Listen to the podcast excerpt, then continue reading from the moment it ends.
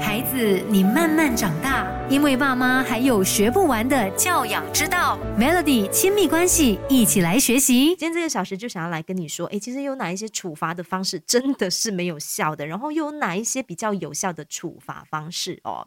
首先，先来聊一聊哦，有一些大人生气的时候，包括我自己啦，我就是会忍不住，你知道，有时候理智线断掉的时候，你真的是会忍不住大骂孩子，对孩子咆哮哦。其实大声的咆哮啊，只会。会造成孩子害怕，而且啊，年纪比较大的孩子，他会产生一种反抗的心理，他会不服气，这只会造成你和你的孩子之间有更多的冲突，还有对立哦。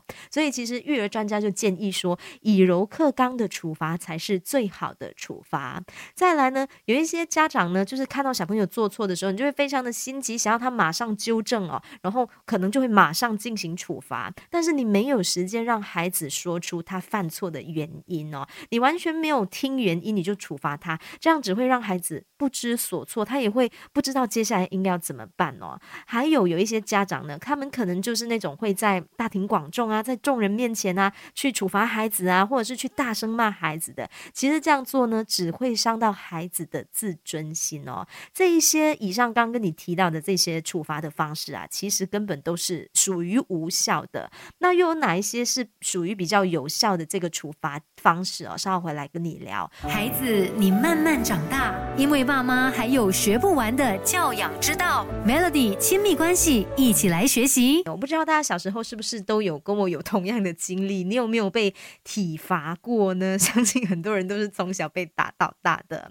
然后，其实你知道啊，打孩子啊，孩子只是皮肉痛。那为了逃避处罚，他当下肯定会跟你说：“哦，我下次不敢了。”但是这种时候哦，他可能连自己啊。犯什么错，他都不知道，他只是为了逃避被打罢了。所以呢，呃，其实这。不是一个正确的教养，也不是一个有效的处罚方式哦。建议爸爸妈妈，你可以用其他的惩罚方式，比如说自我检讨处罚法。你可以带孩子去罚站，然后罚站一个时间，比如说十五分钟。那越大的孩子可能是比较长的一个时间。那在结束的时候呢，让他说对不起，也让他完整的说出他做错了什么事情，他的错误行为，也要他完整的说出哦，他下次不再做什么什么事情了。这样子，其实呢，你要。要在这个过程中啊，去引导孩子知道他到底在哪里犯错了，那他下次不能够再犯同样的错。